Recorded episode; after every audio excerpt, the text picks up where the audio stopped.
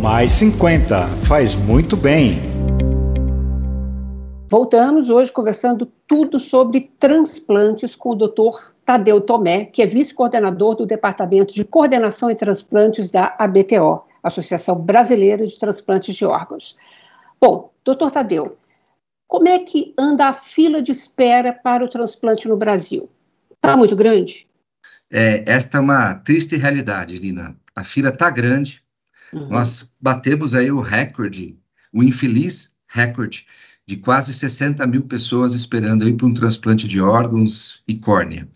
Algo que, uh, ano após ano, a gente estava tentando diminuí-la, mas por conta de todos os percalços aí da pandemia, uhum. nós tivemos este aumento muito grande, né? São 31 mil pessoas esperando por um transplante de rim, são mais de 1.300 pessoas esperando por um fígado, Uau, né?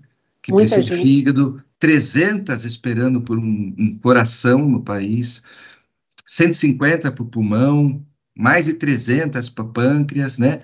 E, infelizmente, córnea, que seria uma, uma, um transplante, é um procedimento mais simples do que o órgãos, a, a, doação de córnea não precisa estar na morte cefálica, que nós conversamos agora há pouco. Uhum. É, é, essa fila não era para existir. E, e, no entanto, a gente está aí com quase 24 mil pessoas é, com deficiência visual precisando de uma córnea, que é algo muito mais simples que poderia ser é, feito. Né? Então, nós temos aí uma triste realidade de quase 60 mil pessoas. Bom, córnea, então, eu posso doar em vida? Não, não, não. A córnea você pode somente depois que, que tem o óbito, tem porém, não é naquela situação da morte cefálica. Hum. Quando você tem uma parada cardíaca, tá. o, o, sangue todo nosso coagula. Os órgãos entram em falência naturalmente ali, poucos minutos após a parada cardíaca. Uhum. Então, os órgãos não podem ser doados quando você tem uma parada cardíaca. Ok, ok. Ele, ele, ele, ele, tem que estar tá morto, mas naquela situação com dos com, aparelhos, dos aparelhos, fazendo funcionar perfeito. Porque os órgãos precisam ser alimentados, né? Tá. E as toxinas retiradas. Tá. Para a córnea, porque a córnea é um tecido que está na frente do nosso olho, é como se fosse a lente do nosso relógio. Uhum. É, o, o relógio está funcionando, porém a lente está embaçada, está com defeito. Então você troca essa lente do relógio e você consegue ver as horas, porque o relógio está bom a, a, a deficiência visual é, tem que ser relacionada à córnea. Se eu tiver outro, um descolamento de retina, um tumor é, é, do, no, fundo do olho, ou qualquer outra alteração do olho, é, o transplante não aceita. Tá. E esta córnea, que é esta lente, é uma pelinha transparente que fica na frente do, da íris, que é o colorido do olho, uhum. ela não tem sangue. Então, mesmo após a parada cardíaca, até 8, 10, 12 horas, dependendo da situação, pode-se fazer a doação da córnea para que outra pessoa enxergue. Isso que é interessante. É, e a maioria dos óbitos, elas, eles, são com parada cardíaca. A morte cefálica é 1 a 5% do total dos óbitos. Uhum. Então, por isso que eu, eu afirmei que não era para existir fila para o transplante de córnea. Ou seja, falta informação, né? Doutor Tadeu, para a população, para poder fazer a doação, né? Inclusive Exato. de córnea, como o senhor acabou de explicar para a gente. Agora, aqui que o senhor acredita que a gente tem uma fila tão grande e com uma demanda tão grande e tem uma oferta de doação tão pequena? Olha, são, é, é, é multifatorial. Né? Como eu disse, a, o transplante de, é, de órgãos é uma, talvez a única área da medicina, Lina, que depende da participação popular. Né? Não adianta ter os melhores hospitais, as melhores equipes médicas, remédios anti-rejeição, se eu não tenho lá na frente, do outro lado, a família, muitas vezes humilde, no hospital público, que doe, que autorize a doação. Nós hoje temos 50% das perdas da, dos não doadores da morte cefálica uhum. são porque a família recusa. Então, o povo brasileiro é um povo generoso, caridoso, humanizado e que costuma doar os órgãos. Mas muitas vezes eles acabam não fazendo isso por falta de informação. Daí a importância do programa que a senhora está conduzindo em esclarecer a sociedade é, desta possibilidade da segurança do processo uhum. e dos benefícios da doação. Agora, doutor, eu quero ser doadora. Que providências eu preciso tomar? Eu preciso ter uma autorização por escrito? É, ou é só informar a minha família, informar o médico? Eu queria saber quais os procedimentos para que a gente possa motivar as pessoas a serem doadoras de órgãos. E uma, vou engatar uma outra questão, que é uma dúvida frequente, que é assim: eu sou doadora, expressei a minha vontade de ser doadora de órgãos. Aí eu sofri um acidente e tive uma morte encefálica. E a minha família se recusa, fala: não, não, nós não, não permitimos que retire nenhum órgão da dona Lina. Eu queria saber como é que ficam essas questões. Olha, excelente questão, e, é, e, realmente isso é importante. Só existe um jeito de ser doador no Brasil: é a família autorizando.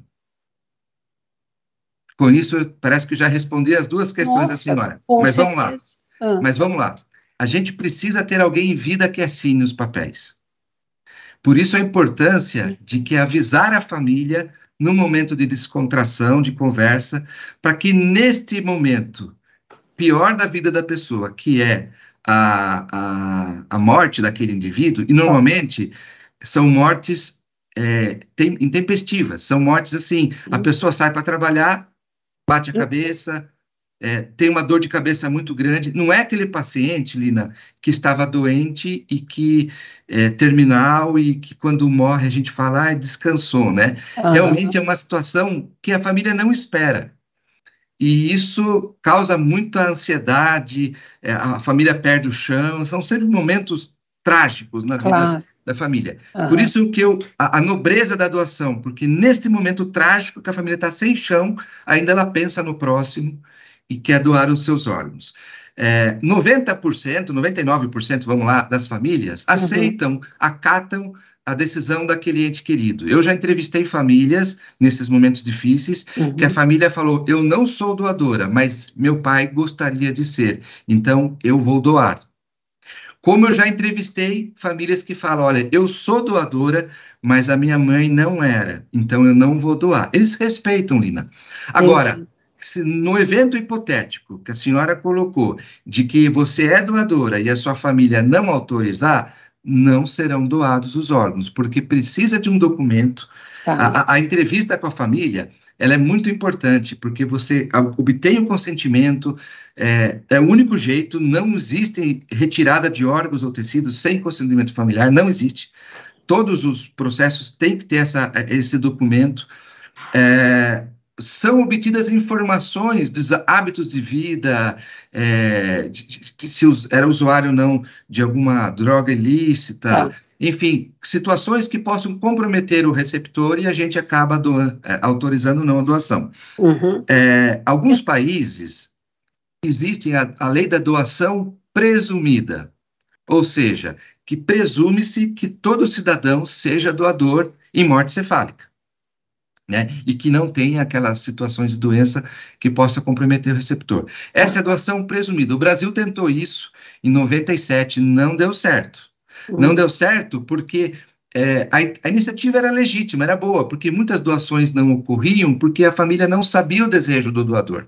Tá. Agora, é, quando você coloca uma lei dessa, igual está sendo tramitada por alguns deputados após o transplante do, do Faustão que a gente teve, uhum. É, é, é, esta, esta iniciativa ela tem que ser muito trabalhada com a população. Claro. Porque se você inferir isso, as pessoas muitas vezes têm o medo, porque não conhecem a morte cefálica, como nós falamos agora, Sim. não sabe como é que funciona. Então, isso, no passado, teve um efeito rebote. Nós tivemos queda do Entendi. número de transplante. Da mesma forma, doutor, que tem uma discussão polêmica ultimamente, que é assim: ah, vamos abrir para comercialização dos órgãos. Isso é fato ou fake no Brasil? Existem é, conversas, até de transplantadores, nesse sentido. Né? Se as pessoas têm os órgãos, por que, que elas não poderiam vendê-los né, é, para outras que têm um comprador. O problema é o seguinte: nós, transplantadores, a gente tem uma responsabilidade muito grande com esses pacientes que estão na fila de espera. É, quando a gente coloca esta possibilidade, isso pode impactar nas outras doações e nós tememos que chegue a um ponto que quem não tenha este dinheiro para comprar não seja beneficiado com transplante. Claro. E a gente destrói o sistema, que claro. ao longo dos anos a gente vem construindo essa imagem. Aliás, Olha, Lina, uh, né, no, nós estamos nós com pouco tempo e eu queria ainda é, que o senhor nos explicasse, é, criança só pode doar para criança? Pessoa idosa pode doar? É, tem algum critério nesse sentido? E o critério para fila? Tá. É, normalmente, para você inserir na fila de transplante, você tem que ter uma doença que foi feito tudo para aquela doença, do ponto de vista de remédio, de cirurgia, e não tem mais o que fazer. Aí está indicado a troca desse órgão, por conta dos riscos pós-transplante. Tá. Para você entrar na fila, tem que ter uma doença descrita em portaria. Não existe subjetividade. O médico tem que. Não é qualquer insuficiência cardíaca que tem que trocar o coração. Tem que ter critérios, pontuações para que ele entre na fila. As filas são classificadas por tipo sanguíneo, tem as compatibilidades de peso, altura. Então, uma criança, se for grande, ela pode doar para um adulto. Um adulto pode doar para a criança, metade do fígado. Essas coisas eh, são tranquilas. Por conta da idade, depende. Se for um, uma doação de coração, uma pessoa muito idosa, não doa o coração por risco de coronariopatia. Mas uma pessoa jovem que tiver um fígado muito gorduroso, muito grande, muitas vezes o início de cirrose, também não pode doar esse fígado. Então, a, a, a medicina, é, ela vê é, as critérios de compatibilidade e que estão previstas em portaria que te, tragam segurança para o receptor e que tenham essas características de tamanho, altura, peso, essas coisas. Isso significa, então, que nós precisamos é fazer uma grande campanha de esclarecimento para que as pessoas possam doar seus órgãos e salvar outras vidas. Porque eu Exatamente. queria um encerramento do senhor, eu queria um recado final. Exatamente. Eu chamo a atenção é, Neste evento que aconteceu recente, a gente aproveita a oportunidade de uma pessoa famosa, uma autoridade, é, ser transplantada, chama a atenção da população e traz-se à tona é, este tema tão importante que precisa da sociedade uhum. é, para que seja feita doações. O ano passado morreram mais de 2.700 pessoas na fila precisando de um órgão. Então, se você é caridoso, se você é, pensa no próximo e quer ajudar a pessoa, converse com a sua família, seja doador, seja um divulgador dos benefícios da doação, porque daqui nada levaremos, né? E podemos ajudar tantas pessoas que precisam é, de um órgão para viver. Vou deixar aqui o espaço aberto, viu, do programa para que a gente possa esclarecer mais dúvidas, tá bom? Numa próxima oportunidade. Mas muito obrigada pela sua participação, viu, doutor Tadeu? Eu que agradeço aí a TV Câmara, Lina, pela oportunidade. Obrigada a vocês também que nos acompanharam até aqui. Se você quiser rever este ou qualquer outro dos nossos programas, nos acompanhe nas redes sociais. Rede Câmara São Paulo, sua conexão com a política da cidade. Seja um doador de órgãos. Beijo, obrigada, até a próxima. Mais 50 faz muito bem.